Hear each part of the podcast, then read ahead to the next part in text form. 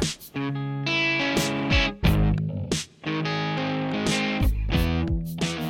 Bienvenidos todos y todas al episodio número 50, porque ya los números se me están pasando, lo, lo estoy diciendo mal eh, a cada rato, episodio número 50 de Inglamele Podcast. Les saluda como siempre Víctor Omar Pérez Sánchez de Santo Domingo de Guzmán, República Dominicana, pero radicado en la bella ciudad de Nueva York. Como, siempre, perdón, con mi compañero eh, César eh, Fernández eh, Bailón, eh, localizado en la bella ciudad de Guadalajara, Jalisco, México. Eh, ya saben que lo pueden encontrar no solamente en esta época, pero también en The Linebacker, o el Linebreaker, perdón, .net. Buenas César, ¿cómo estás? Hola Víctor, buenas, eh, buenas noches a todos los que nos escuchan otra semana. Eh, interesantes juegos estuvimos estas jornadas bastante. Mm, eso sí, eh, fue una, una jornada bastante cerradas eh, con resultados inesperados en ambas ligas, en, en la Major League Rugby de Norteamérica y en la Superliga Americana de Rugby de Sudamérica. Y bueno, ya con eso dicho, vamos a entrarle porque son muchas cosas que conversar. Bueno, como eh, grabamos los miércoles, y este justamente este miércoles eh, eh, tuvimos la fecha número 8 de la SLAR, en este caso vamos a de hecho conversar las dos fechas, fecha 7 y 8 eh, de la liga. Entonces vamos a comenzar primero con lo que ya pasó hace un tiempo, la, la fecha número 7. Eh, entonces el primer partido que tuvimos fue el de Peñarol contra Cobras, el equipo de Uruguay contra el equipo de Brasil. Este partido quedó en un marcador de 40 a 12. Eh, ahí ya con Peñarol, ahí parece entonces con un 6 ganadas, una perdida en acción a, a, a su estatus en la tabla. Entonces todo lo, lo, el partido comenzó el primero con un, un, ensayo por parte de Guillermo Pujadas, el hooker. Luego de ahí eh, pasó, eso fue a través de un, de un mall, muy bonito mall por cierto, y luego tuvimos la conversión por parte de Martin Roger y se pasó a un 7 a 0 directamente ya en el minuto número 10. Luego de ahí eh, tuvimos un un segundo ensayo que vino rapidísimo, un segundo try por parte de Juan Manuel Alonso. Eh, ya luego de ahí tuvimos la otra conversión directamente y ahí vamos con 14 a 0. Un, eh, ahí comenzamos de, ensueño por parte de Peñarol. Luego de ahí Cobra, ahí por fin se despertó. Eh, comenzaron a empujar y empujar y a través de su número 8, Matius Claudio, creo que Aruda lo tienen descansado o está lesionado, no sé, porque este muchacho Andrea Aruda está jugando muy bien de la posición número 8. Entonces, en todo caso, el octavo este, Claudio, eh, pone, eh, pone ensayo en el minuto 26. Desafortunadamente, Moisés Duque no es un Martin Roger y desafortunadamente no mete la conversión. Así que quedamos en 5 con ellos. Luego de ahí eh, tuvimos eh, un ensayo por parte del capitán, eh, el, bueno, el capitán del día, en este caso Nicolás Freitas, que juega ya sea de ala o de centro, y de una vez, pum, se metió también para poner el tercer ensayo por parte del, el, del, Peñarol, del Carbonero, como decía, debería de llamarlo. Luego de ahí, ya para, esto ya corriendo en el segundo tiempo, Ahí Cobra comenzó a, pelear un poquito más, desafortunadamente muchos errores por parte de ambos equipos, pero más por parte de, de Cobras, obviamente muchos penaltis eh, que, que, tomó, ventaja eh, en este caso. Luego ahí tenemos otro mall y aquí en este caso se mete Facundo Gatas y luego eso lo responde Cobras de igual manera por parte de, de Mateus Rocha, eh, que es este, en este caso es el eh, porque Gatas es el, el el hooker, y Rocha acá es un pilar. Acá desafortunadamente Duque de igual manera no mete conversión. Y bueno, ahí realmente queda el partido eh, con un marcador nuevamente de 40 a 12. Eh, de hecho, las cosas terminaron ya en el minuto 80 eh, con un try o ensayo de penal. aquí se le dieron una tarjeta amarilla a, a, a este chico Arbelo, dos veces de hecho. Así que oficialmente ya toma tarjeta roja, así que imagino que va a estar fuera de los siguientes partidos eh, por eso. Bueno, eh, un partido eh, competitivo hasta cierto punto, desafortunadamente Pañarol, eh, perdón, no Pañarol, desafortunadamente Cobras no llegó a ese punto en relación al marcador, pero porque honestamente el marcador realmente no, no muestra el esfuerzo que puso el equipo brasileño en, en, el, en, el, en el partido, pero hay que darle su mérito eh, hasta cierto punto. Eh, entonces, César, dime, ¿qué comentas en relación a este partido?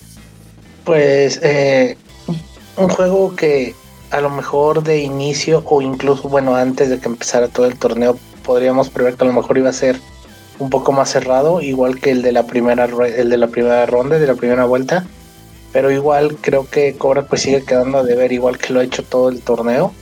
Este, no sé, siento que no sé si les afectó mucho lo del brote de COVID que tuvieron antes de empezar. No sé, como que no, no veo a los jugadores este, metidos. Eh, no sé, no sé, algo, no, algo, eh, algo no, no, no tienen, algo, algo está fallando, porque están quedando mucho, mucho de ver para lo que se esperaba. Incluso los poníamos como un potencial cuarto lugar, pero parece que bueno, ya después con lo, con, lo que viene y cómo están las cosas, parece que bueno, va a ser ese de Olimpia.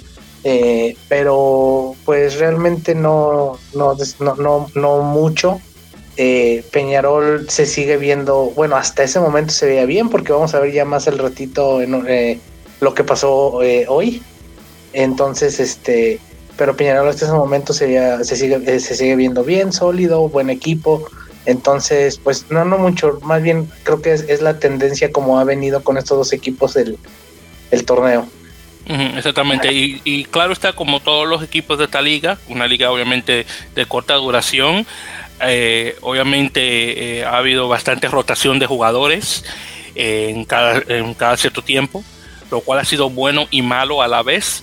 Entonces, en, caso de Cobras, y obviamente con esto del brote de, COVID que acabas de mencionar, César, lo que ha ocurrido en parte de, ellos en particular es que han jugado, han puesto a jugar sus jugadores de, de alto nivel constantemente y de vez en cuando, claro, sacan estos chicos eh, argentinos eh, de vez en cuando, pero siempre que se ha podido, al menos los partidos que ellos ven que son viables, siempre, pues, siempre han puesto el realmente el, 15 brasileño o, Stupis, con claro, con unos cuantos argentinos acá para dar, refuerzo, pero fuera de ahí eh, siempre han, han tenido su equipo número uno, pero desafortunadamente las victorias no llegan, claro, fuera de las victorias que tuvieron con Cafeteros, pero obviamente Cafeteros ya como veníamos diciéndolo desde el principio del comienzo de la liga, y no iba a ser competitivo aquí y allá, pero realmente ganar le iba a tomar, le iba a tomar tiempo, obviamente hacerlo. Sí, eh, creo que si bien como dices, la aparte de ser un torneo tan corto, eh, este obviamente los jugadores desgastan más, tienen que mover más y, y, y, y, Cobras que lo que ha hecho es que ha puesto a la mayoría de los jugadores en todos los partidos, pues creo que eso afecta, entonces creo que de ahí también tiene que ver pues la, mala actuación porque realmente es una mala actuación. Sí, hay, hay que admitirlo, honestamente. No te voy a decir lo contrario porque hay que admitir que sí, honestamente lo es. Pero bueno, ¿Qué podría decirte? Y bueno, ya continuando, porque como nos mencionamos, es mucho. Ya los, el siguiente partido, y recuerden, estamos conversando obviamente de la jornada número 7 de, de, la SLAR. Así que el siguiente partido tenemos Olympia Lions contra Segnam en un partido muy interesante que hay que honestamente admitir. Un partido que quedó con un marcador de 24 a 23 y en este caso el 24-23 quedó por parte Olimpia. Olimpia sí, Olimpia de hecho, es perdón, no 24-23, 24-21, perdón, 24-21. En todo caso, Olimpia le ganó a Segnam en lo que realmente fue un marcador inesperado y lo interesante de este partido es que todos los todos los puntos por parte de, de Olympia todos los 24 puntos vinieron directamente de, de la patada eh, de, las patadas, mejor dicho, de Máximo Ledesma, el tucumano, que sí que se puso a la vanguardia del equipo eh, eh, guaraní, metiendo un total de 1, 2, 3, 4, 5, 6, 7, 8, 8 penales y con una, wow, el tipo tenía una certeza de que se iba, que, que se iba a meter el balón ahí entre la H que increíble, honestamente estuvo muy bueno, hay que darle su mérito a Ledesma. en este partido aquí, eh, solamente para ver si encuentro la cantidad de penalties que le dio Segnan a Olimpia, si es que claro, llegó, no bueno, creo que no hice, no, no hice nota acá, desafortunadamente, pero fueron muchas obviamente, yo creo que fueron más de ocho. En todo caso, acá tuvimos eh, dos tries, eh, perdón, no dos, perdón, tres tries por parte de Segnam, uno por parte de Barón en el 44, uno por parte de Domínguez Saavedra en el 48 y otro por parte de Martínez en el 75. Y eso también hay que, hay que eh, mencionarlo de igual manera. El hecho de que al medio tiempo, perdón, al final del, primer tiempo debería decir, en este caso Olimpia estaba ya ganando 3, 3, 6, 9, 12, 12 a 0 estaba ganando 2 a 0. Y luego en el segundo tiempo fue que Segnan ahí despertó y, llegó a poner esos tres tries ya para el final. Pero muy, muy buena actuación por parte eh, de Olimpia eh, en este caso. Eh, déjame ver realmente qué otra cosita más hay que, mencionar. bueno, honestamente fue un, resultado que, que no se esperaba obviamente me hubiera gustado que hubiera un poquito más de, fuerza en relación a atrás o ensayos por parte de Olimpia, pero bueno, una ganada es una ganada, es que una victoria es una victoria, hay que ponerla de esa forma. Entonces, César, dime, ¿qué, qué comenzamos sobre este? Eh, pues un, yo creo que es la primera sorpresa como tal de, del torneo. Este eh, sí, mm, sí, y venía hasta ese momento también de menos a más. Eh, bien es cierto, Olimpia, este, pues lleno de argentinos, es, es, es, algo que pues digo, no es un secreto para nadie, pero este, buena victoria y yo creo que eh, pues afianzan el cuarto lugar y, y, se van a meter a semifinales, entonces creo que eso sí es una sorpresa porque independientemente de que la, el 90, 95% de los jugadores de Olimpia son argentinos, creo que todos dábamos ese cuarto lugar para Cobras, o la mayoría, o bueno, al menos yo, eh, y bueno, creo que esa va a ser una de las sorpresas. Y ya estando en semifinales, depende con quién le toque el cruce. Este, probablemente no sé, a lo mejor Jaguares, pero si algo cambia y, le, le, puede tocar este alguno de los otros dos, pues quién sabe, a lo mejor ahí en una buena tarde puede meterse un poquito más lejos.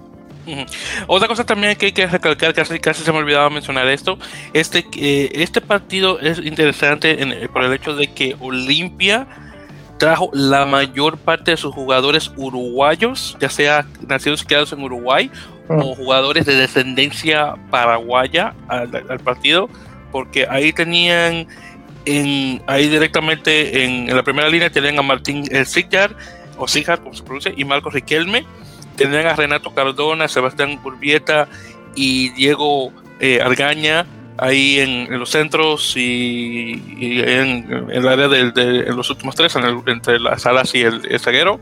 Además de que en los flankers, ahí en la tercera línea, tenían a Jerónimo y a Matías Gómez Vara. Y los hermanos Mara, los, eh, Gómez Vara, los dos son de descendencia paraguaya. Así que, y, y encima de eso, en, en el, ahí realmente en el banquillo tenían cinco jugadores más que, que eran o paraguayos o podían jugar para, para los Yacares.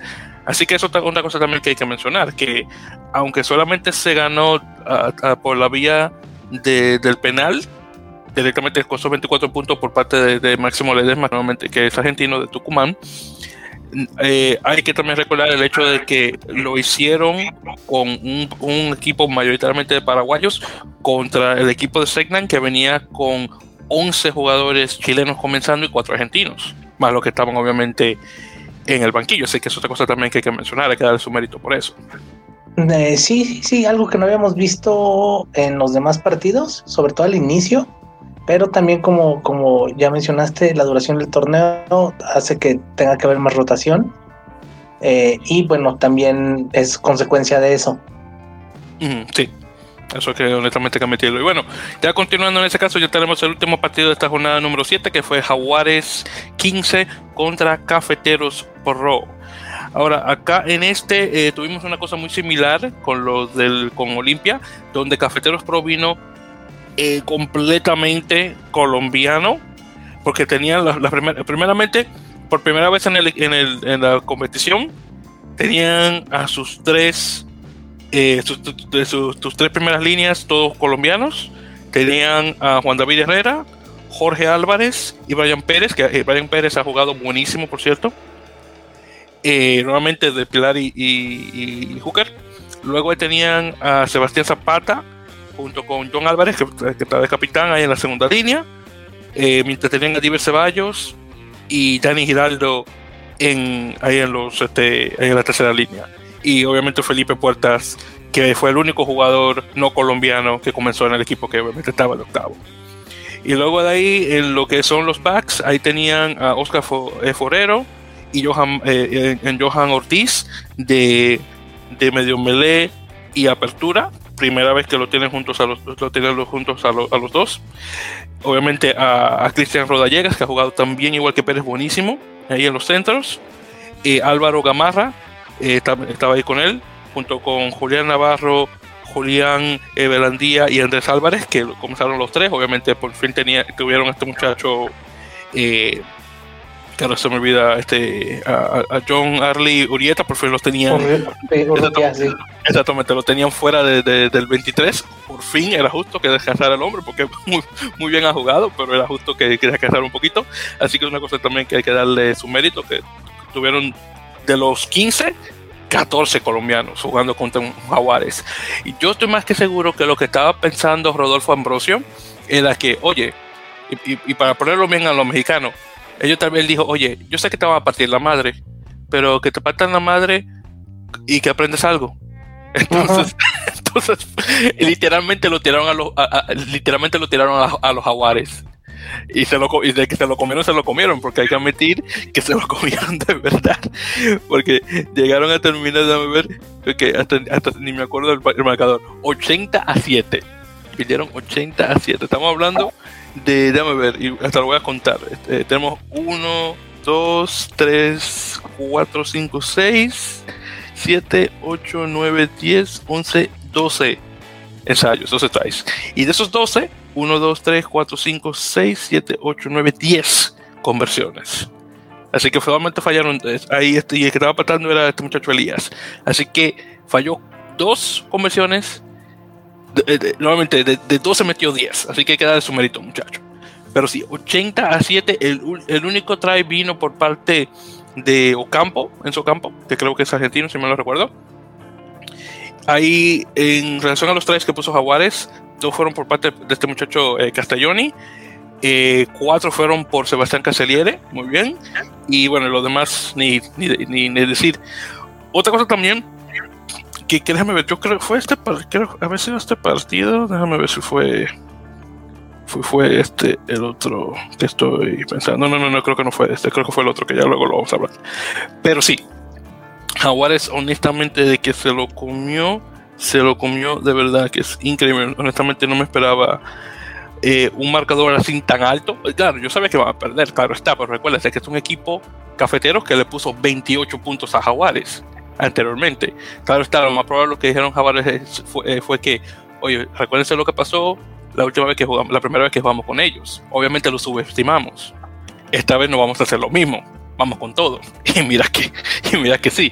Y encima de eso que fue un récord eh, hasta primera vez que, que, un equipo pone 80 puntos y encima de eso es, ese margen de, de, puntos. Estamos hablando que son 73 puntos de diferencia.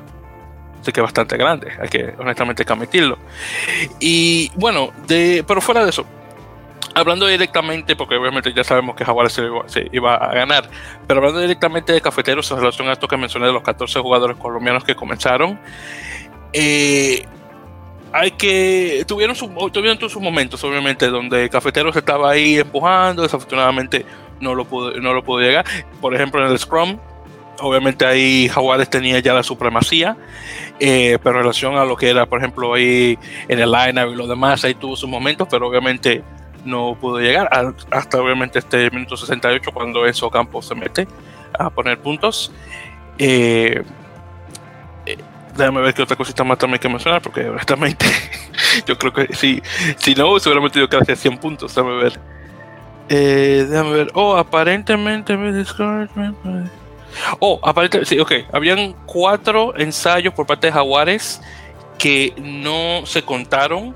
Que si hubiera visto un TMO, tal vez la cosa hubiera cambiado. Ahora que recuerdo. Pero bueno, 80 puntos, 80 puntos, así que no está nada mal. Pero sí, dime qué, hablamos, qué tal este partido, César. porque traté, de, darle lo más posible, porque había muy poco que, de, qué conversar, honestamente. Eh, pues el mensaje, yo creo que así, más o menos en el que lo mencionaste, el mensaje está claro. Este es eh, aprendamos lo más que podamos y el mensaje sigue siendo claro de lo que quiere Cafeteros con su franquicia, que es desarrollar colombianos, eh, jugadores colombianos. Eh, pusieron 14 de inicio con el partido más difícil del, torneo. Este, obviamente se nota en el marcador, pero son de esos partidos que se aprende mucho más de, con este tipo de resultados, porque realmente, bueno, puedes ver un poco las distancias este. Y, bueno, pues eh, realmente pues no es mucho. Jaguares eh, lo mismo de cada jornada, este, sin mucho apretar el paso. Mm, pero pues no creo que lo interesante es lo de Colombia y eh, cómo va a llegar a la eliminatoria, que es terminando la, la liga. a los poquitos meses de jugar eliminatoria y creo que ahí es donde realmente vamos a ver cómo llegan y qué tanto les sirvió a los colombianos eh, el torneo y pues el mensaje es claro de, pues desarrollar, desarrollar y desarrollar a los jugadores. Sí que sí, honestamente. Y bueno, entonces ya eso, eso fue lo que ocurrió en la jornada número 7. Y bueno, ya vamos a hablar de lo que ocurrió justamente hoy, este día que estamos grabando, que es la jornada número 8. Entonces el primer partido de esta fecha de, hoy fue Olympia Lions contra Cobras. Acá este fue eh, un, un partido obviamente donde lo que se estaba decidiendo realmente era el paso a las semifinales, eh, específicamente por parte de Olimpia, porque obviamente Cobras no, no, se, realmente no se está jugando nada, solamente está jugando el honor en este caso. Eh, acá, eh, déjame ver, entonces en relación a esto, eh, Olimpia obviamente trajo unos cuantos de sus jugadores paraguayos, no tanto como el, otro partido que habíamos conversado anteriormente, así que tenían un poquito más de jugadores argentinos directamente. Máximo Ledesma obviamente todavía había comenzado el partido en relación a, lo que es eh, Cobras. Cobras obviamente venía con su formación de, jugadores eh, brasileños. Ahí comenzó eh, Manuel Berstein en la segunda línea, que es jugador argentino, y obviamente los demás espacios eran de jugadores brasileños directamente. acá en este partido, que honestamente quedó bastante ajustado.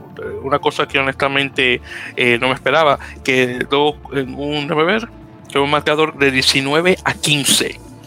Así que Cobras estaba solamente 4 puntos.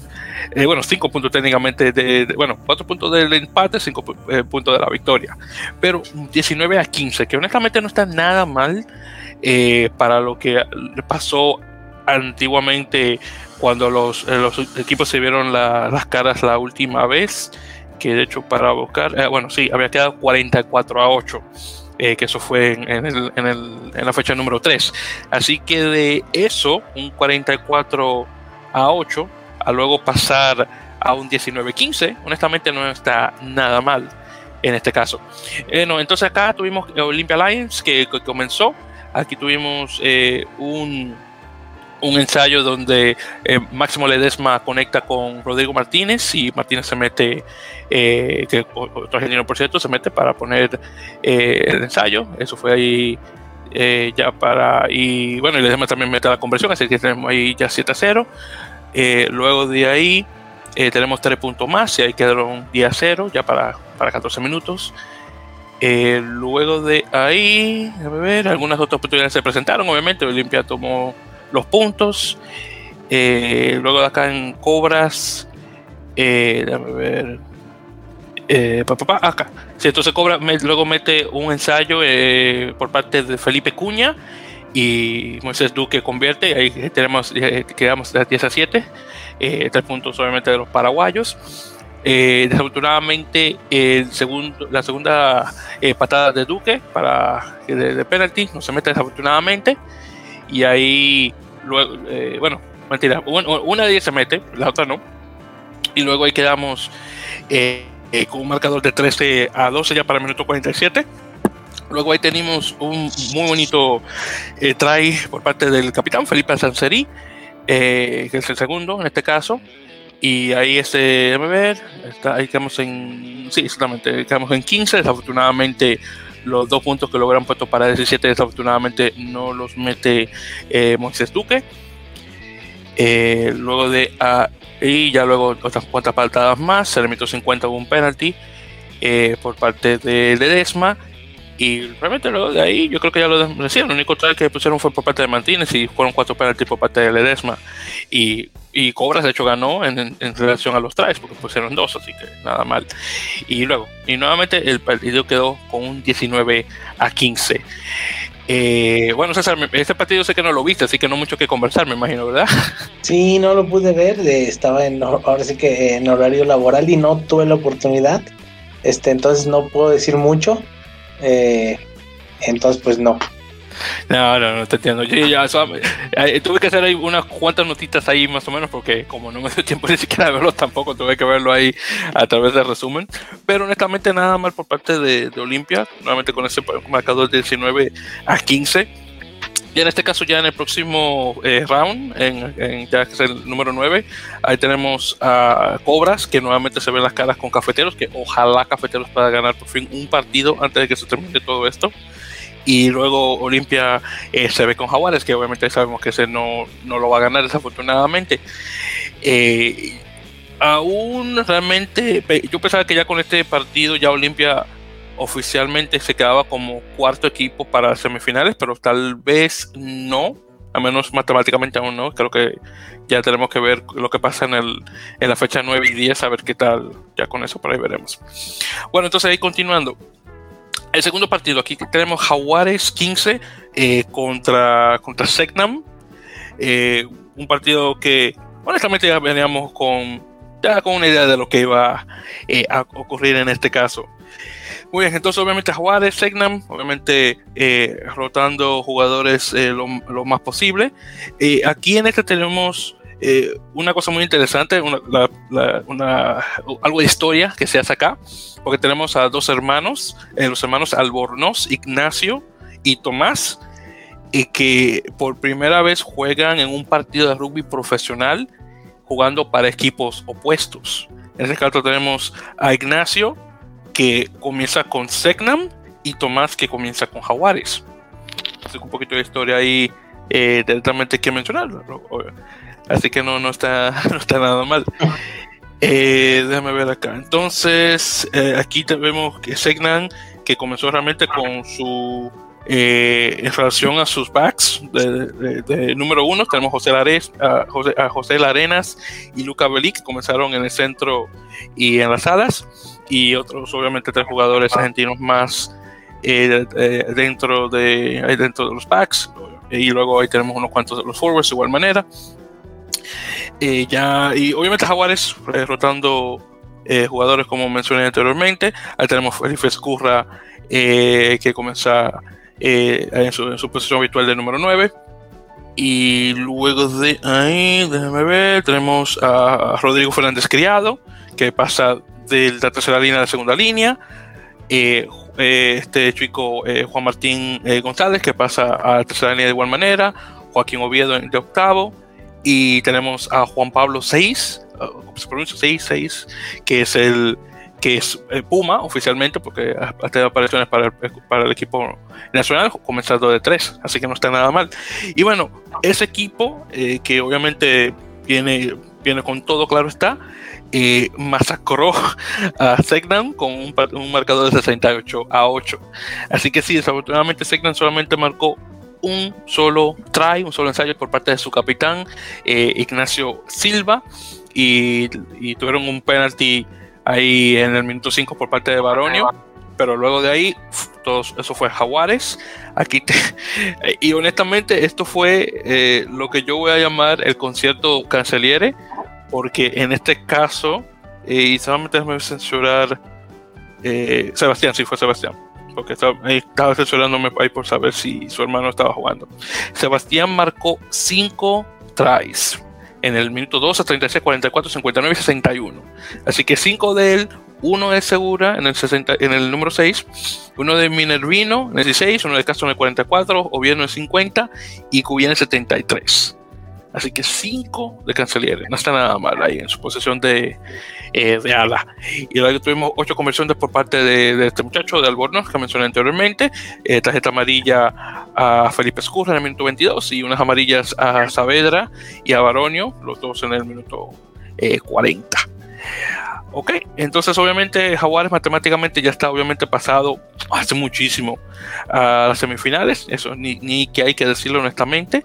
Ya acá en este caso Peñarol eh, va a ser la, el siguiente reto por parte de Segnam, a ver ya cómo queda en relación a segundo, tercer, a segundo tercer lugar, que en este caso me imagino que sería, eh, sería Peñarol, eh, que estuviera pasando. pero claro, este, ese partido Segnam Peñarol es muy importante porque esto de, de este partido depende, el perdedor tiene la posibilidad de jugar contra Jaguares en las semifinales. Así que esto es un partido bastante importante. Y claro, Jaguares va a jugar con Olimpia, ya sabemos lo que va a ocurrir, claro está.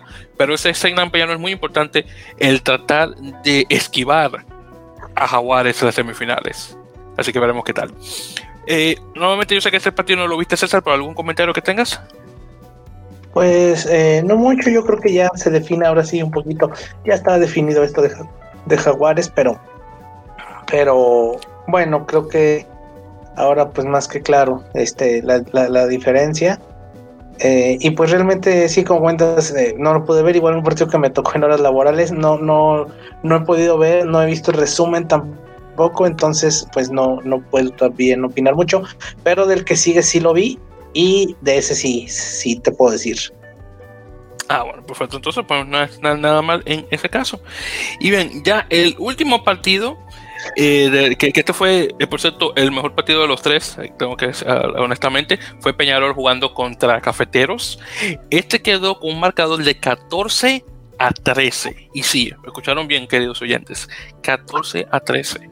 Es decir, que Cafeteros perdió contra Peñarol, un equipo con muchísima más, este, mucha más experiencia, llegaron a perder por un solo punto, lo cual no está nada mal. Claro está, este partido no fue como el que tuvieron anteriormente, donde tuvieron la mayor parte de sus jugadores, eh, este, jugadores eh, colombianos, no. Aquí hubieron obviamente muchísimos más argentinos de, eh, obviamente que en, comparación. Este partido, por cierto, tuvo a Diver Ceballos y, Dani Giraldo, que los dos justamente jugaron brevemente con Peñarol en la primera temporada de, de la, en este pasado 2020. Y de aquí, viendo justamente ese equipo de cafeteros, eh, específicamente los primeros 15, sí, honestamente, la gran mayoría son sus jugadores eh, argentinos, claro está con unos cuantos eh, acá colombianos aquí y allá, pero mayoritariamente sus jugadores argentinos fueron los que comenzaron, como siempre. Y, sí, fue una cosa que, honestamente me sorprendió ese tipo de, marcador.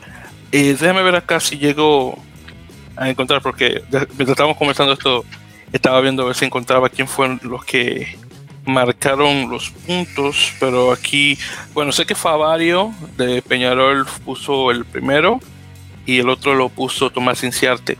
Ahora, por parte de... Ahí van dos por parte de cafeteros, déjame ver si me llego a acordar quién fue el que llegó a marcar, porque honestamente ahora ni recuerdo cuáles fueron, porque como mencioné, este, este no nos dio tiempo de marcar porque justamente cuando estábamos grabando el partido ya estaba, se había terminado y todavía no había salido así como lo por escrito. Déjame ver si llego a encontrar. Sí, Benson Campos sí, recuerdo que marcó.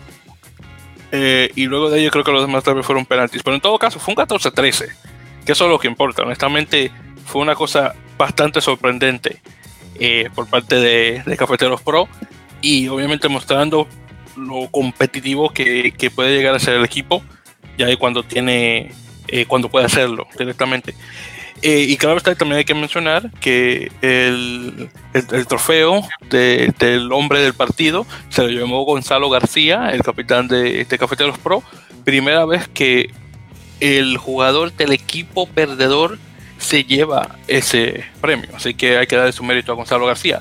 Y como César ha mencionado varias veces, honestamente sí que se ha echado el equipo al hombro, tengo que admitirlo. Entonces, César, te paso la palabra. ¿Qué, qué comentario sobre este partido? Con lo poquito que sabemos, claro. Eh, pues fue un partido muy, muy trabado, muy, este, muy duro, muy eh, sin muchas opciones claras de, de, de marcar Peñarol no jugó bien, eh, es, la verdad, no, no jugó bien. Eh, tal vez el cansancio un poco ya la acumulación de partidos y bueno, fue algo que Cafeteros aprovechó bien. Eh, Gonzalo García igual se echó el equipo al hombro, fue el mejor jugador del partido.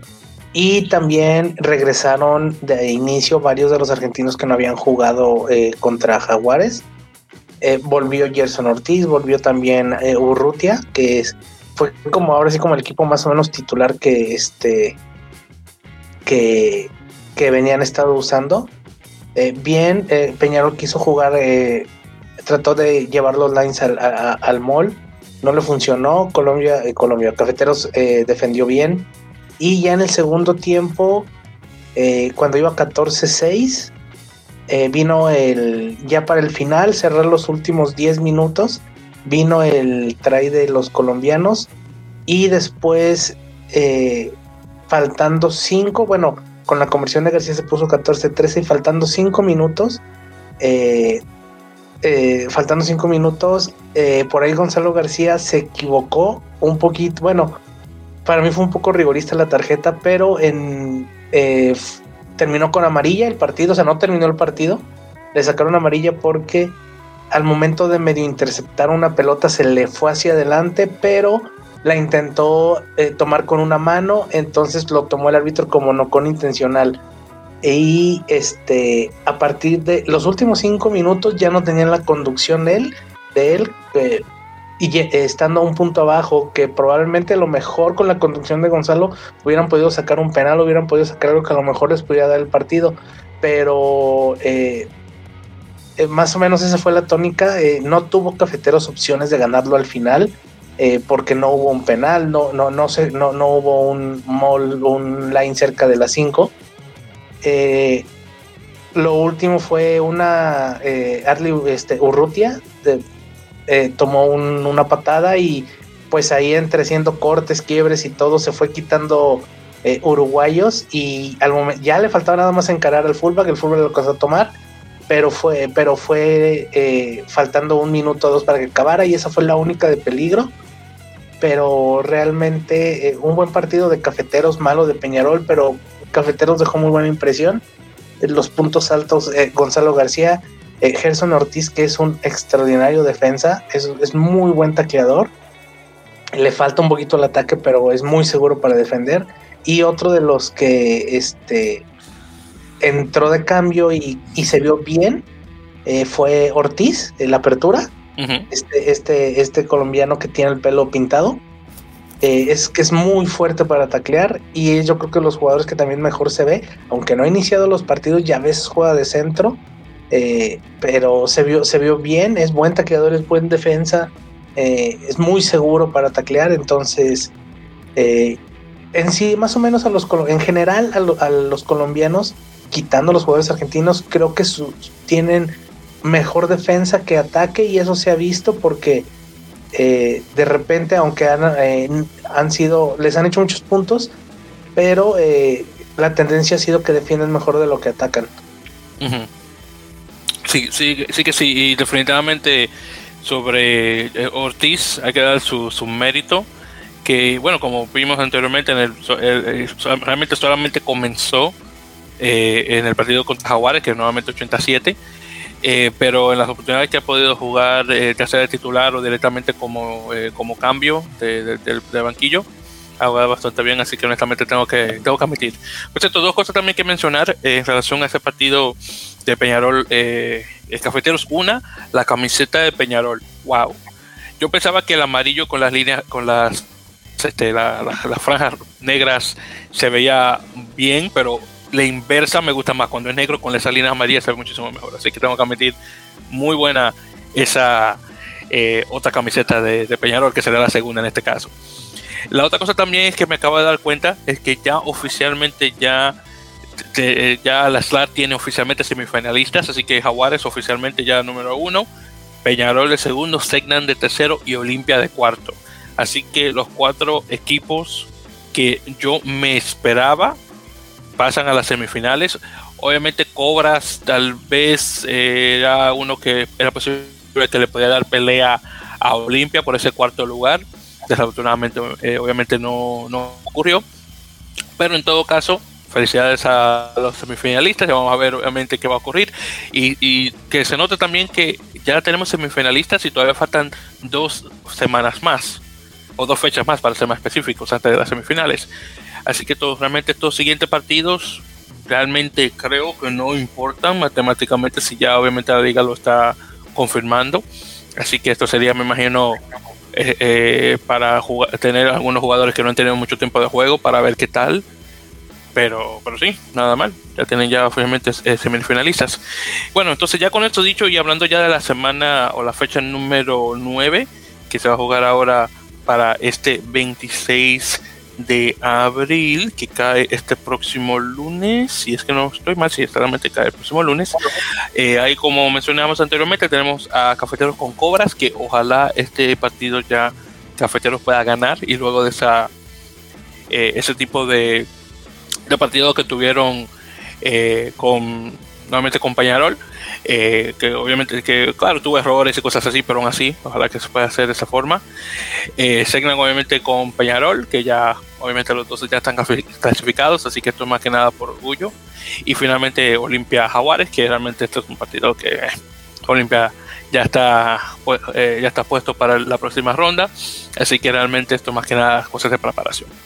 Bueno chicos, entonces ya con eso dicho que ha sido mucho, porque hemos hablado ya de las dos jornadas eh, nuevamente de la SLAR, ya vamos a hablar oficialmente ya de Major League Rugby, que sí que tuvo una muy, muy buena fecha en esta fecha número 5 con muy buenos partidos. Así que vamos a sacar el, el, el más aburrido de los dos eh, ya fuera del camino antes de hablar de los partidos que realmente interesan.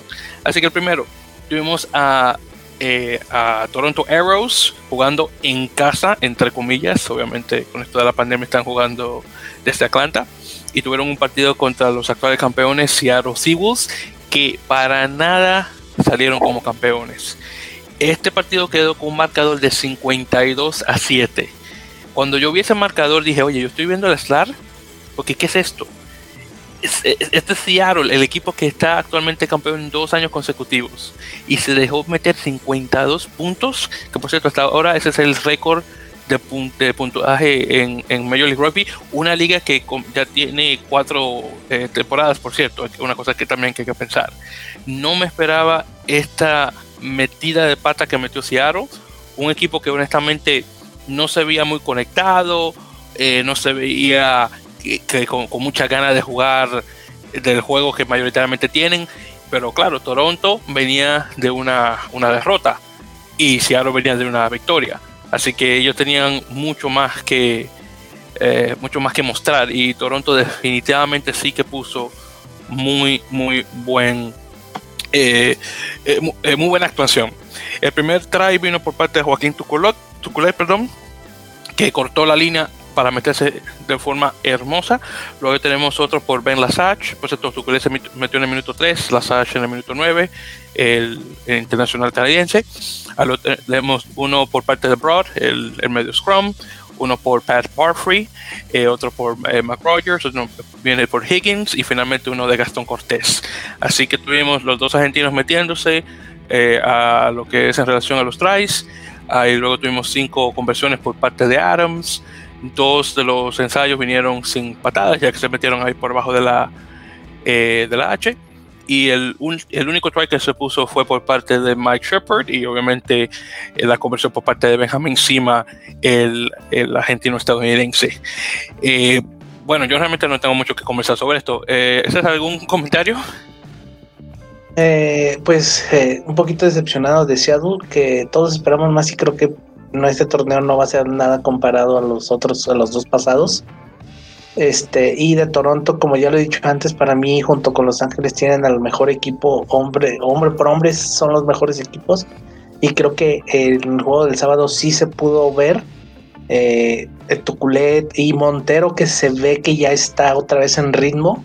Eh, eh, Montero, que ya empezamos a ver el Montero que conocíamos antes de las lesiones, antes de todo lo que le pasó. Este, eh, por ejemplo, punto alto es eh, la capacidad que tiene Montero para fijar a los, a los defensores al momento de pasar. Este es, es, milimétrico. Eh, el, el momento de ejecutar el pase para liberar a los compañeros, provocó dos tres así. Y este, y pues nada, eh, eh, buen juego de Toronto explotando todos los jugadores que tiene, que tienen muchísimo nivel. Y pues eh, Seattle que creo que nos, por lo menos de torneo ya nos despedimos un poquito del Seattle campeón que habíamos visto antes. Oh, sí, definitivamente. Y por cierto, hablando de, Manuel Montero, el, de hecho, el, try que puso este chico Ben Lasach fue por parte de él. Eh, directamente ahí, ahí cortando eh, defensores, pasando la pelota a Ben Lasach, que de una vez vino y se metió para hacer el try.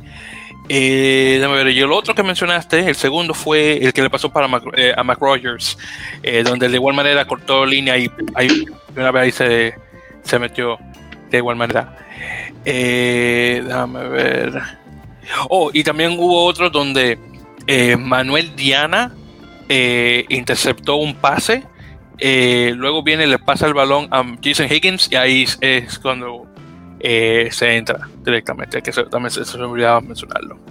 Pero sí, un partido que honestamente dejó mucho que desear por parte del equipo de Seattle. No me, lo, no me, esperaba, no me esperaba una cosa así honestamente. Y hay que, eh, por cierto, hay que también mencionar que en la temporada 2019 eh, tuvimos el 52 a 10 que le metió Seawolves a Houston y luego el 64-22 que le metió Raptors a Utah. Así, pero claro, estamos hablando que diferencias son de 42 puntos. Este de 45, así que ahí es la diferencia, pero es bastante, honestamente. Entonces es una cosa también que, que tengo que admitir.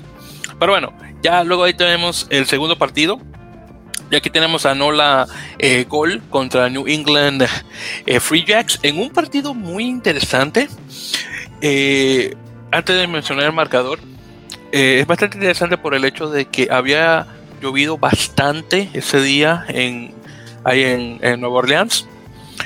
Entonces, al jugar en este campo de, de béisbol, que se ha convertido ya en un campo de rugby, al, haber llovido tanto, el campo se había saturado de agua, tanto que cuando habían tacles eh, o, este, o, placajes, para ser más específicos, o cuando rebotaba el balón, de, bueno, se veía el chorrazo de ese de agua. Así que, honestamente, eso había ocurrido y había gente, por cierto, dentro del campo viendo el partido. Honestamente, yo vi eso y dije, bueno, este no va a ser un partido que, digamos que va a ser muy interesante, se le va a caer mucho el balón. Bueno, yo sí es verdad que estaba mal. El partido quedó con un 30 a 29 ganando Nola de una suerte sobre el simple hecho de que el último try que puso eh, New England no metió la conversión, porque si se hubiera entrado, honestamente pierden. Así que tuvieron una suerte de el diablo, hay que admitir. Pero sí, este partido estuvo muy, muy interesante. Eh, acá tuvimos eh, marcador por parte de Tongawiga en, en, el 20, un muy hermoso try por parte de Julián Domínguez. Entonces acá este Domínguez sí que me gustó. Entonces lo que pasa es que Domínguez viene, se le pasa el balón. Él se come a tres defensores, incluyendo a Buden Waka, que es uno de los mejores jugadores que tiene New England. Él viene, pone el, viene, apoya el balón se desliza obviamente con esto lleno de agua y él choca con la barrera que tienen ahí, obviamente donde están las gradas y bueno, solamente se le ve eh, cuando se meten en el charco de agua. y honestamente me dio bastante risa eso. Pero estuvo buenísimo, tengo que admitir, estaba muy, muy buen trabajado ese try. Luego tuvimos uno por parte de Duplessis, uno, parte, uno por parte de Sullivan, que fue el último que se puso en el 1969. Luego por parte de, de, England tuvimos uno de Wilson, de Doki Five, que puso muy bonito tries, dos, dos de ellos. Uno de John Pollen y uno de Harry Harlow en el 1972. Ahí, en ese caso, en relación a conversiones, solamente fueron dos por parte de Bjorn Waka.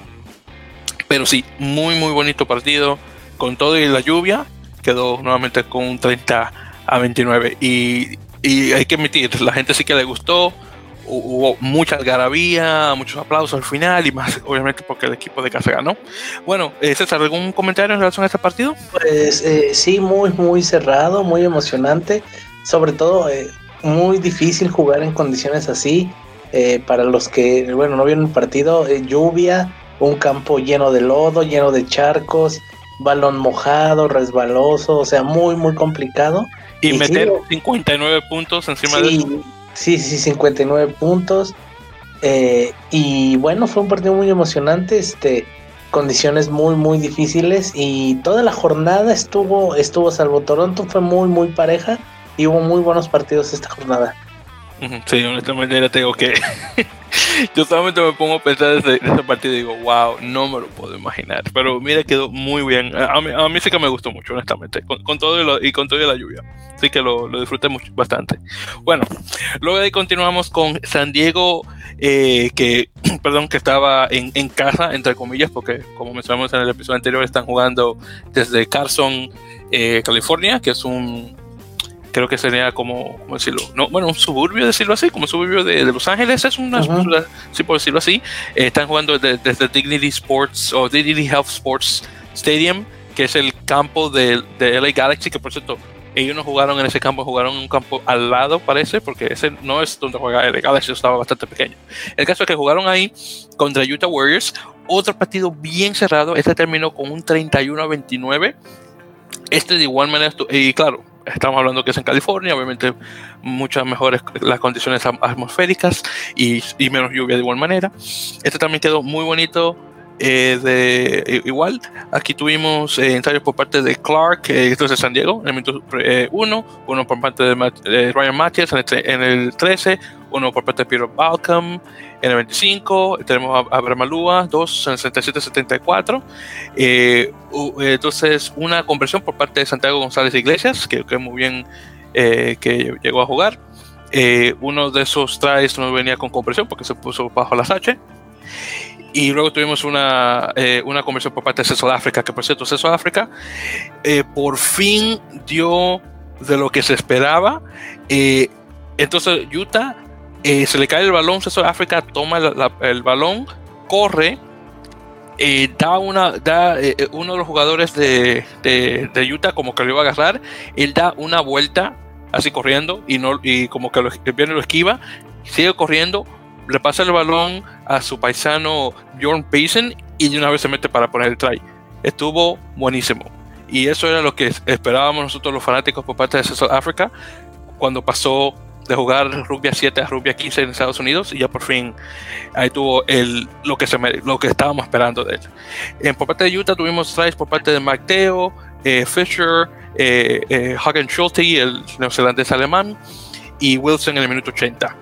Y, sí, ahí quedó el partido nuevamente con un 31-29 donde Utah eh, realmente puso máscara al, al marcador, porque honestamente estaba perdiendo por mucho más, pero eh, hizo lo que pudo y desafortunadamente eh, la conversión al final eh, no fue suficiente.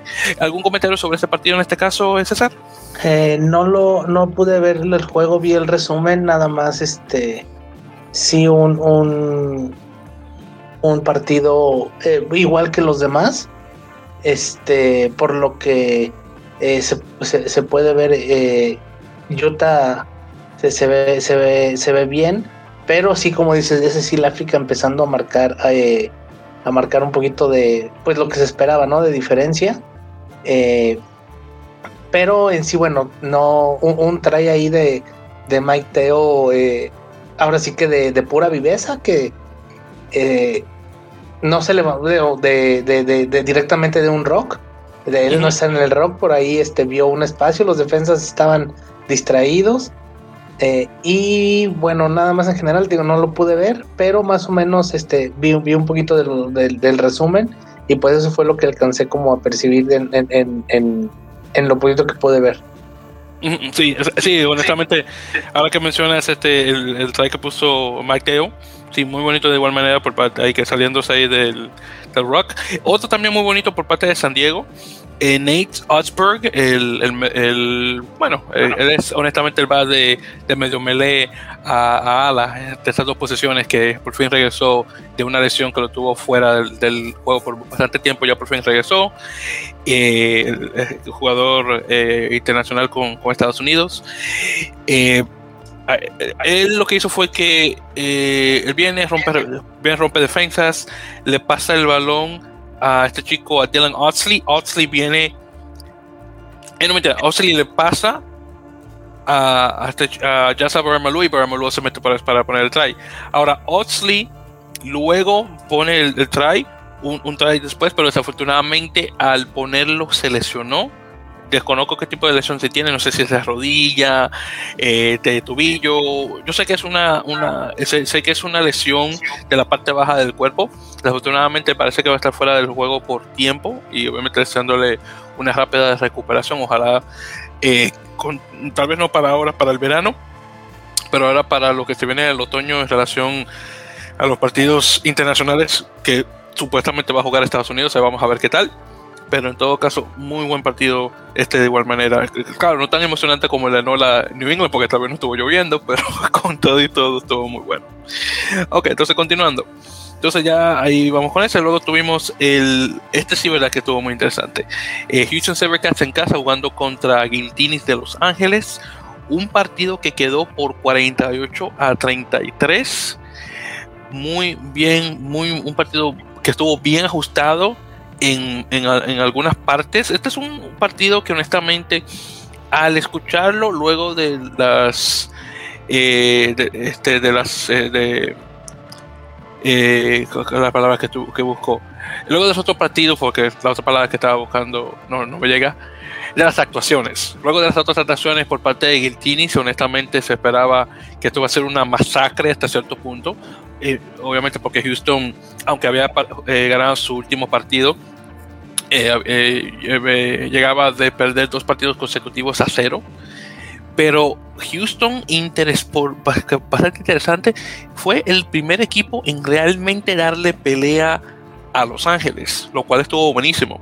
Claro está, perdieron 48-33 porque lo que ocurrió al final fue que Giltinis llegó a meterle dos tries en el minuto 65 y 75, pero antes de eso estaban bastante en control, honestamente. Eh, lo único que lo perdieron, claro está. Y justamente hablando de Los Ángeles, eh, pusieron dos tries eh, por parte de Harrison Godward en el minuto 2.32, luego uno por parte de, DTH Van Morvard, el, sudafricano canadiense, en el minuto 15, uno por parte de su paisano Denhert en el 26, Cottrell en el 36, tenemos uno de Bailanu, dos de él, de, de, de él 45-65, y uno de Stevens en el 75. Eh, desafortunadamente no pone conversión, ahí la falló. Eh, y en parte de Houston tuvimos dos por parte de, este chico eh, Robbie eh, el sudafricano que estaba supuesto a jugar en, en, en Tokio, en Tokyo Gas, del, de la segunda división de, de, rugby allá en Japón, que, que bueno que no pasó eso, claro está. Eh, tuvimos uno por Taylor Howden y uno de Nick Boyer. Nick Boyer, increíble. Nick Boyer es un jugador que sale del equipo de Los Ángeles un jugador californiano, un jugador que se decía, wow, qué bueno, va a jugar en, su estado, eh, va a tener tiempo de juego y no. Los Ángeles no le da ningún, ningún tiempo para poder jugar para nada. Entra a Houston hace dos semanas, hace dos semanas. Viene, gana contra eh, San Diego 34-32 y luego tiene este tipo de, de partidos contra su antiguo equipo dos semanas después de que lo sacaran, wow, increíble. Honestamente, Nick Boyer es un jugador que venía con algo que él tenía que probarse a sí mismo y, y claro está a su equipo anterior para decir, oye, usted no me, pusieron en el campo, bueno, usted va a ver lo que, yo puedo hacer. Y de estos dos partidos ha jugado de forma impecable, así que tengo que dar su mérito honestamente a, Nick Boyer. Bueno, César, ¿algún eh, comentario sobre este partido? Este, pues sí, muy entretenido, muchos puntos. Eh, sí es irónico eh, o sorprendente que el equipo que más pelea le ha dado, como ya comentaste, es Houston a Los Ángeles. En Los Ángeles creo que eh, pues nada más a lo mejor muchísimos, hizo muchos puntos, igual que como viene siendo. También le hicieron muchos, a lo mejor tienen que corregir cosas en la defensa, pero yo creo que ahora sí creo que es el candidato a llevar o por lo menos el candidato, el favorito ahorita a, llevarse la temporada. Este, eh, y bueno, también uno de los mejores equipos en cuanto a jugadores. Vamos a ver eh, los partidos que vienen y también creo que los demás equipos conforme siga avanzando la temporada y sigan asentándose más, creo que la segunda vuelta va a ser un poco más cerrada o le van a dar más pelea a Los Ángeles que ahora. Eh, pero bueno, bien, fue un partido muy, muy divertido con muchísimos puntos. Y pues eh, mm, Los Ángeles, yo creo que sacándolo por sus jugadores de experiencia también. Sí que sí. Bien, entonces ya con eso dicho, continuando ya en el segundo partido, tenemos el otro Gil, tenemos a Gil Gronis, el equipo de Austin, jugando en casa contra Rugby ATL. Yo no sé lo que está, no sé lo que está pasando con, en, Austin. Austin es el equipo que las tres veces que ha jugado, las tres, los tres últimos partidos que ha ganado. Bueno, pero mira, bueno, pero mentira, los últimos dos partidos que ha ganado, mejor dicho, lo ha ganado por parte de la última patada del partido. Entonces primero tuvieron ese el juego contra, contra Utah. Utah falla el penal y ganan 30-28. Luego, el segundo partido lo pierden contra, eh, eh, contra San Diego 14-11. Luego tienen ese partido contra Houston y le ganan 26 a 0, que ha sido su mejor, equipo, eh, su mejor actuación hasta ahora. Luego ahí tienen el partido contra Nola y ganan de último momento 18 a 15. Y ahora tenemos este partido contra Rugby ATL, contra las Cascabeles, ganándole 17 a 15 también en la última patada. Pero en este caso, la patada vino por parte de Mac Mason, que es realmente el que le da la victoria a, Austin. Eh, increíble. Y por cierto, una cosa también muy importante que mencionar, esta es la primera vez en la historia de la franquicia de Austin donde ganan tres partidos consecutivos. Ahora, queridos oyentes, si ustedes te están diciendo, wow, la primera vez que ganan tres partidos consecutivos, ¿Qué gran cosa es esa? Bueno, una gran cosa porque estamos ya en, la, en, la, en, la, eh, en, la, en, el cuarto año de esta liga, claro, sin contar mucho el, 2020, porque ya estaba la pandemia. Pero lo interesante es que tienen que recordar que Austin es un equipo que venía con problemas desde el principio. Cuando Austin comenzó en la liga, cuando se conocía como el Austin Elite, sí que ganaron algunos partidos aquí y allá, pero luego cuando, esa es la, temporada de 2018, luego la temporada de 2019 estuvo en blanco, que no ganaron ningún partido para nada, es tanto así que se tomaron 14 meses, un año y dos meses para ganar su primer partido en la jornada, perdón, en, la temporada pasada de 2020. Y ahora a venir a esto, y claro, luego del cambio de nombre que tuvieron el año pasado, porque luego de Austin Elite se comenzaron como el Austin Herd, luego vino este tipo Gilchrist, el, el, australiano, compró el equipo, le cambió el nombre este a Gilgronis, que bueno, que decir, honestamente no me está molestando tanto como al principio, pero de ahí ahora a jugar eh, ganar tres partidos consecutivos, luego del tipo de temporada que tuvieron en 2019, hay que honestamente darle su mérito a, a Austin. Sí que sí. Pero bueno, hablando de este partido ya con eso. Eh, Austin tuvo ensayos por parte de Isaac Ross, que como mencioné anteriormente es el neozelandés eh, segunda línea, antiguo jugador nacional con, con Nueva Zelanda. Eh, y obviamente vino y se puso ahí en el marcador en su primer equipo, en su primer eh, partido con, con, Austin. Y luego tuvimos un tremendo try por parte de, de Monaghan, que como me han escuchado mencionar en, otras ocasiones en el, ah, en el podcast, es el, eh, fue el primer jugador seleccionado del, draft colegial, eh, de los varios jugadores eh, colegiales que, que, se firmaron directamente con, con Major Rugby. Así que su mejor actuación del, del, del, torneo hasta ahora. por cierto, Moneyhan, el, el, el try viene por parte de que Bautista Escurra no supo es buscar la trayectoria del balón luego de que eh, luego de, patada, de una patada bastante alta. Entonces lo que ocurrió fue que ah, bueno, de hecho, ahora que recuerdo, entonces Monihan toma el, tiene el balón, él patea, tiene un eh, patea adelantado, la pelota rebota, Escurra no sabe juzgar dónde va a caer, Monihan entonces eh, toma el balón que él mismo pateó nuevamente y luego se mete para poner el try. Así que fue muy, bien trabajado por parte de él y obviamente eh, la conversión por parte de Mason eh, le dieron los dos puntos adelante a, Austin.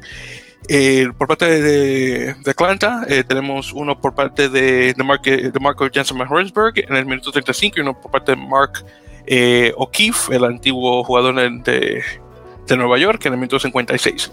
Muy, muy buen partido por parte de Austin. Eh, muy, por cierto, muy buena atmósfera en relación a los, eh, a, los espectadores.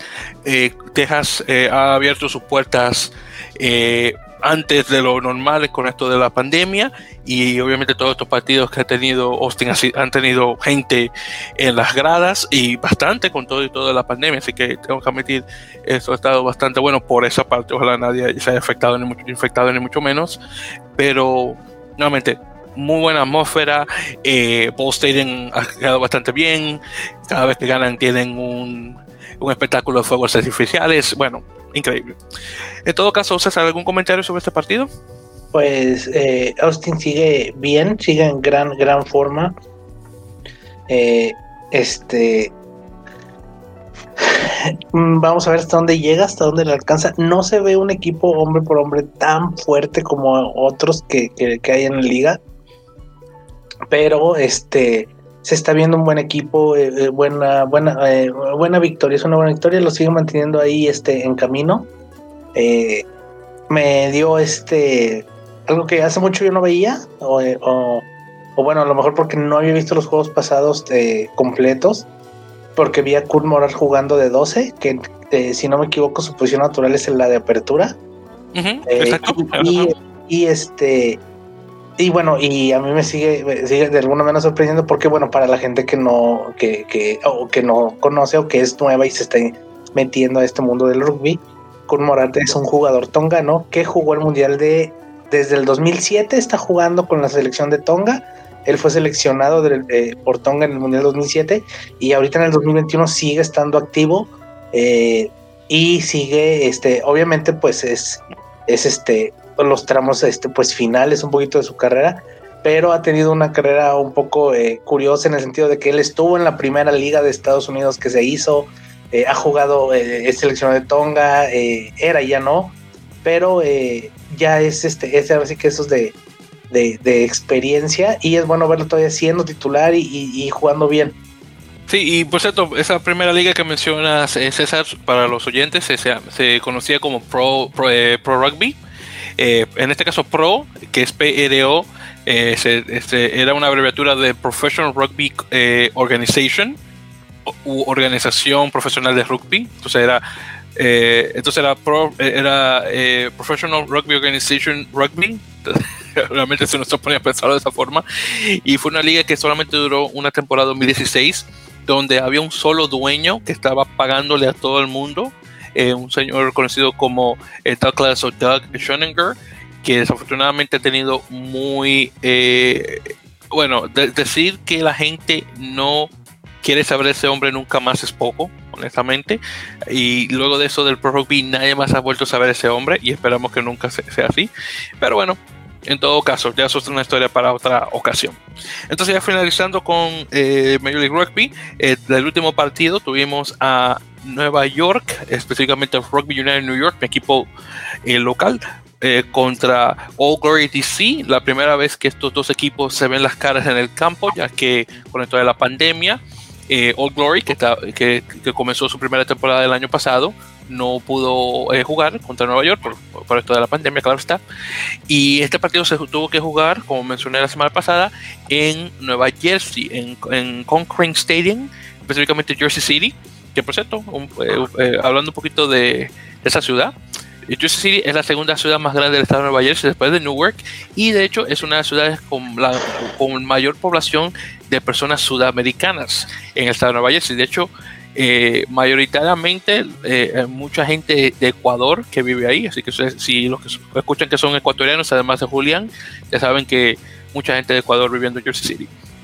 El caso es que ese partido quedó con un 38-34, otro partido que queda bien cerrado. Esto es lo que me ha gustado de, este, de esta fecha de Major League Rugby, que todos estos partidos, ah, claro, la excepción el Toronto Seattle, claro está, como lo mencionamos, es que han sido partidos muy cerrados, así que eso me ha encantado. Bueno, entonces este partido eh, quedó, eh, el único problema que tuve con este partido, eh, por cierto, el, campo donde estaban jugando, como era un campo de, era un campo de fútbol americano, y obviamente se notaban las, cosas, las líneas ahí en el campo. Tenía unas líneas amarillas de, fútbol soccer feísimas, honestamente, así que eso no me gustó. Este, de estos campos, este, eh, como, este, no, como decirles, este, no, no, bueno, obviamente un campo artificial, claro está, es, el este de Estados Unidos, claro está, y con esto del invierno eh, siempre se usa este tipo de campo.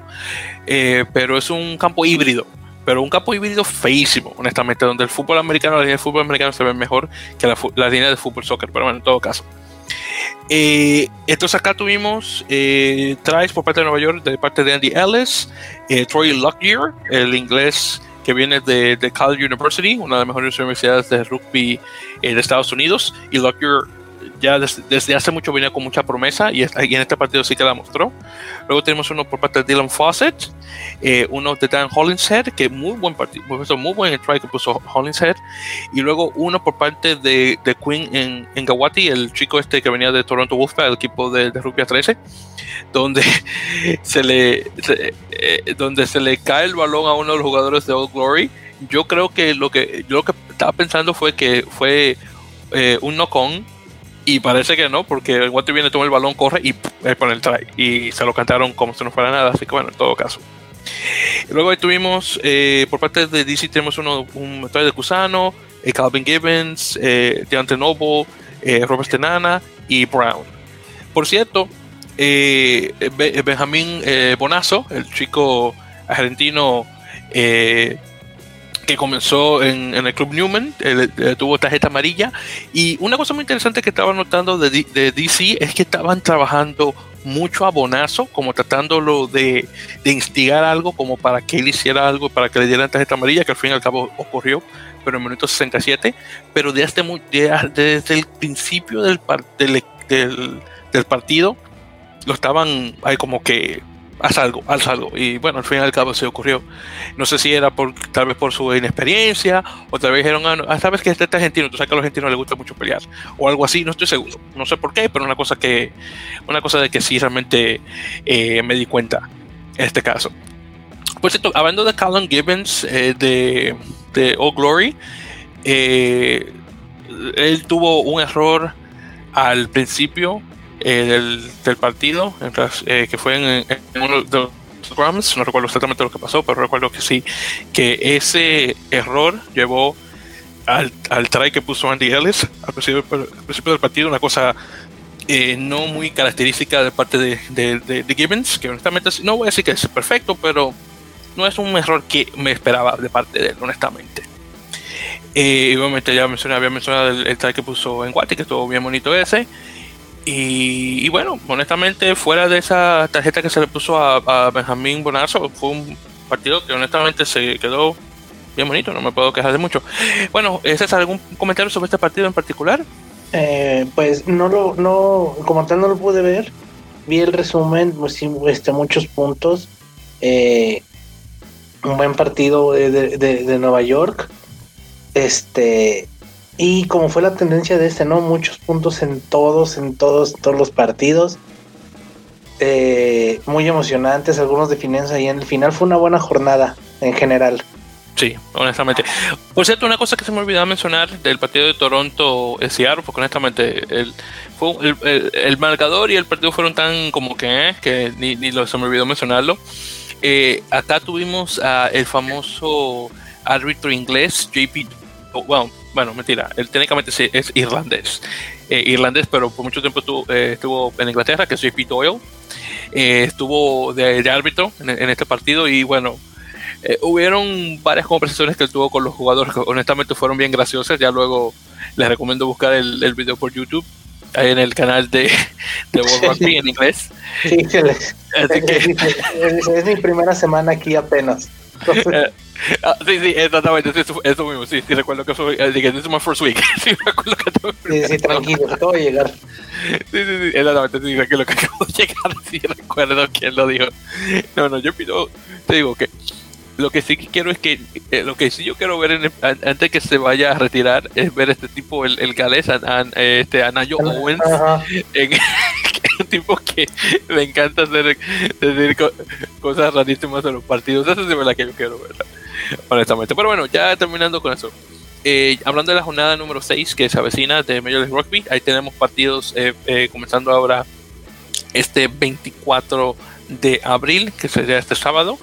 tenemos tres partidos de sábado, tres de domingo, muy bien, eso no, está nada mal. Tenemos Atlanta contra Nola en, en Atlanta. Luego tenemos a Guiltinis jugando en casa contra San Diego, en, en, un primer choque de, de, de, equipos californianos. Luego tenemos a Utah contra Houston en casa. en Nueva York, nuevamente en Nueva Jersey, jugando contra Toronto, nada mal. All Glory en casa contra New England Free Jacks. Y finalmente tenemos a Giltini, Giltinis, perdón, Gilgronis, perdón, este estos nombres, Gilgronis contra Seattle. Que este es un partido muy importante porque Gilgroni, como que eh, mencioné anteriormente, viene de tres victorias consecutivas y Seattle viene de una cachetada de 52 a 7. Así que, honestamente, Seattle tiene que ganar este partido sí o sí para que puedan rebotar de alguna forma. Así que vamos a ver. Yo estaré cruzando los dedos por Seattle. Pero si Gilgroni gana, honestamente no me voy a sentir muy mal. Pero Seattle tiene que ganar este partido sí o sí, honestamente, para tener algo de, credibilidad, honestamente. Bueno, entonces ya con eso chicos ya vamos a entrar eh, directamente a las noticias dentro de, las ligas antes ya por fin finalizar. y ahí hacerlo mm, rapidísimo porque mucho hemos conversado. Entonces primero, en relación a lo que es eh, eh, la Superliga Americana de Rugby. Así que Jaguares, por cierto, eh, agregaron a dos jugadores más, dos, eh, lo, que, se le conoce en inglés, eh, pero en inglés no, en, francés como Joker Medical o comodines médicos, que son jugadores que reemplazan jugadores, son jugadores que entran en un equipo para reemplazar jugadores lesionados. Entonces, en este caso, los dos comodines médicos son Tomás Malanos y Pedro Rubiolo, que reemplazan a Beltrán Salese y Santiago Ruiz. Eh, de hecho, los dos regresaron a Argentina luego de sufrir eh, lesiones en el partido contra Cobras. Entonces, en este caso, eh, tenemos a Ruiz, que es un tercera línea, y luego tenemos a Salese, no, sí, Salese, que es un, segunda línea, que es un hooker. Entonces ahí vamos, exactamente. Entonces tenemos, a ver, sí, a ver si es así, exactamente. Entonces, entonces son segunda y tercera línea. Ahora, lo interesante es que estos cambios no son, por ejemplo, un, segunda por un segunda y un tercera por un tercera. Porque en este caso, eh, Tomás Malanos juega de centro y ala. Y este otro chico eh, que mencioné, Pedro Rubiolo, juega, él juega de. Bueno, su posición natural es tercera línea, pero lo pueden poner de segunda también. Así que nuevamente no es una de una. Pero eh, algo es algo. Pero en todo caso, a lo que es eh, estos dos eh, jugadores, Beltrán Salese y Santiago Ruiz, deseando obviamente una recuperación rápida. Luego de ahí, lo segundo que tenemos es realmente, bueno, una cosa interesante de Peñarol, que ahora me acaba de notar. Peñarol está jugando sin aperturas uruguayos especializados en esa posición. Porque realmente los únicos dos jugadores que tienen, que son uruguayos que juegan de 10. Ahí tienen a Felipe Echeverry que está lesionado. Y este chico, eh, Juan Manuel Cat, que desafortunadamente tuvo que dejar el rugby momentáneamente por cosas de, escuela. Así que obviamente la, la suerte será él con eso. Pero luego todos los jugadores que tienen jugando de, apertura han sido estos jugadores argentinos. Obviamente Martín Roger ha sido lo mejor que le ha pasado a Peñarol esta temporada. Pero sí, una, una, una, pequeña observación que, tenía que, eh, que, hacer. Que ojalá que no sea eh, una cosa que, que, les pueda afectar ya llegando los partidos internacionales. Claro está, tienen a, a Felipe eh, jugando en Francia, pero realmente en Uruguay en sí, en el equipo de Peñarol, creo que deberían ver chicos uruguayos jugando, que especializados en esa eh, en esa eh, posición específicamente. Y ya lo último en la SLAR es eh, que Santiago Chocobares firmó con Toulouse. del, top 14 francés, una cosa que honestamente no me sorprende después del tipo de actuación que tuvo Santiago contra Nueva Zelanda, cuando Argentina estuvo jugando en el primer partido de, de Tres Naciones este pasado 2020 mucho él duró honestamente fuera de, radar, eh, radar europeo Y bueno, un equipo como Toulouse que ha estado en muy buena forma últimamente y creo que lo más probable va a pasar a los cuartos de final del top 14 ya pronto. Honestamente no está nada mal. Así que felicidades por Santiago. Eh, César, ¿algún comentario sobre estas noticias? Eh, pues no, nada más de Santiago eh, Yo creo que este, por eso no lo habíamos visto las últimas semanas. Ya tiene dos, tres eh, semanas, tres jornadas que no lo habían convocado ni siquiera al plantel que ni siquiera para estar en la banca.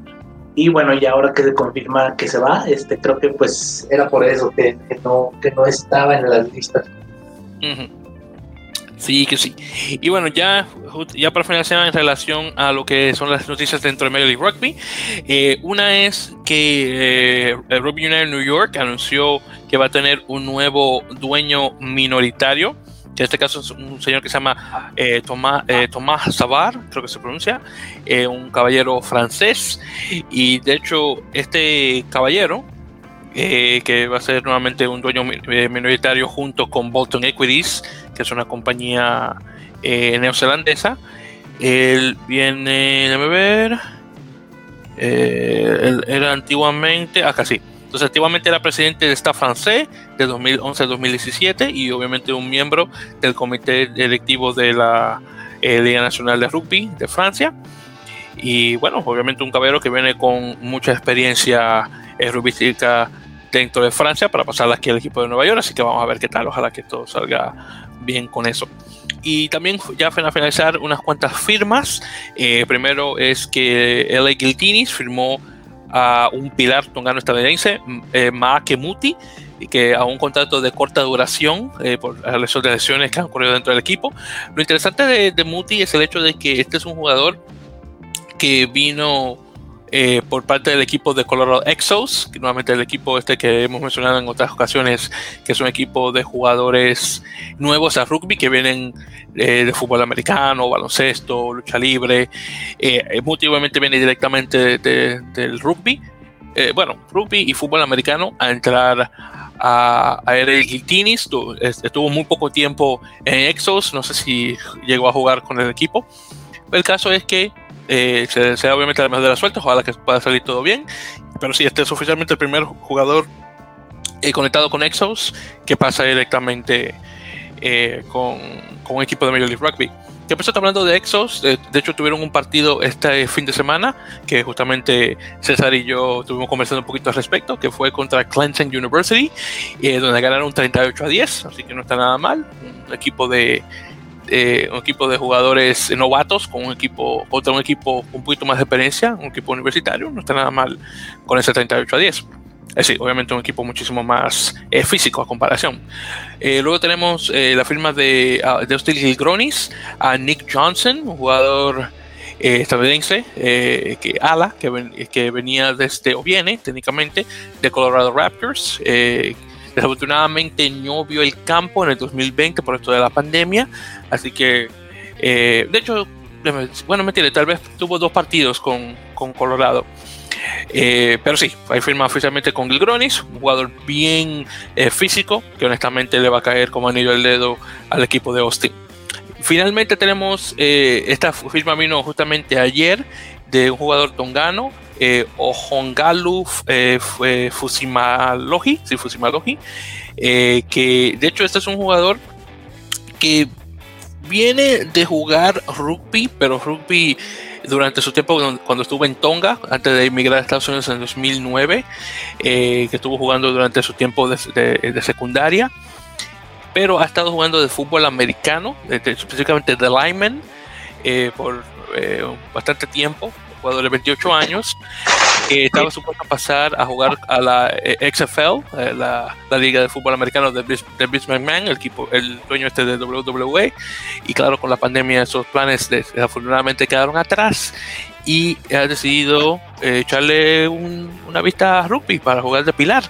Así que vamos a ver, este es otro jugador que también está en un contrato de corta duración con New England Free Jacks. Así que vamos a ver qué tal en relación a eso. Y sí, esas son las firmas de esta semana. ¿César, algún comentario en relación a esto de eh, No, nada más este eh, lo de este el pilar que viene de del Colorado Exhaust, que creo que no, no estuvo mucho tiempo, como ya dijiste, pero bueno, es el primero, a, ver cuántos más este, llegan igual. Eso sí, muy de acuerdo con eso. Y bueno, ya con eso dicho, chicos, hemos llegado al final de este episodio número 50. Que sí, por fin ya estamos a 50 episodios oficialmente de, la, en la Mele Pocas. Muchísimas gracias a todos los que han estado escuchando desde el principio. Que como pueden notar, el, el podcast ha cambiado y ha cambiado para bien. Ha sido, eh, honestamente, ha sido un cambio muy positivo el tener a, a César que viene obviamente con muchísima más experiencia de rugby que yo, así que honestamente tenerlo en el programa ha sido bastante bueno. Y César, muchísimas gracias obviamente por este tiempo, corto tiempo hasta ahora que he estado en el podcast, pero honestamente hemos subido muchísimo más de calidad desde que has entrado, así que tengo que admitir y tengo que obviamente echarte eh, las porras acá oficialmente. Gracias, gracias, gracias. No, no, de nada, no, honestamente hay que decirlo. Yo con lo mucho que quiero a, a Rafael, honestamente, que ha sido, ha estado ahí desde el primer día, eh, a comparación, obviamente, eh, porque él y yo veníamos, somos bastante novatos dentro de rugby en relación a, juego.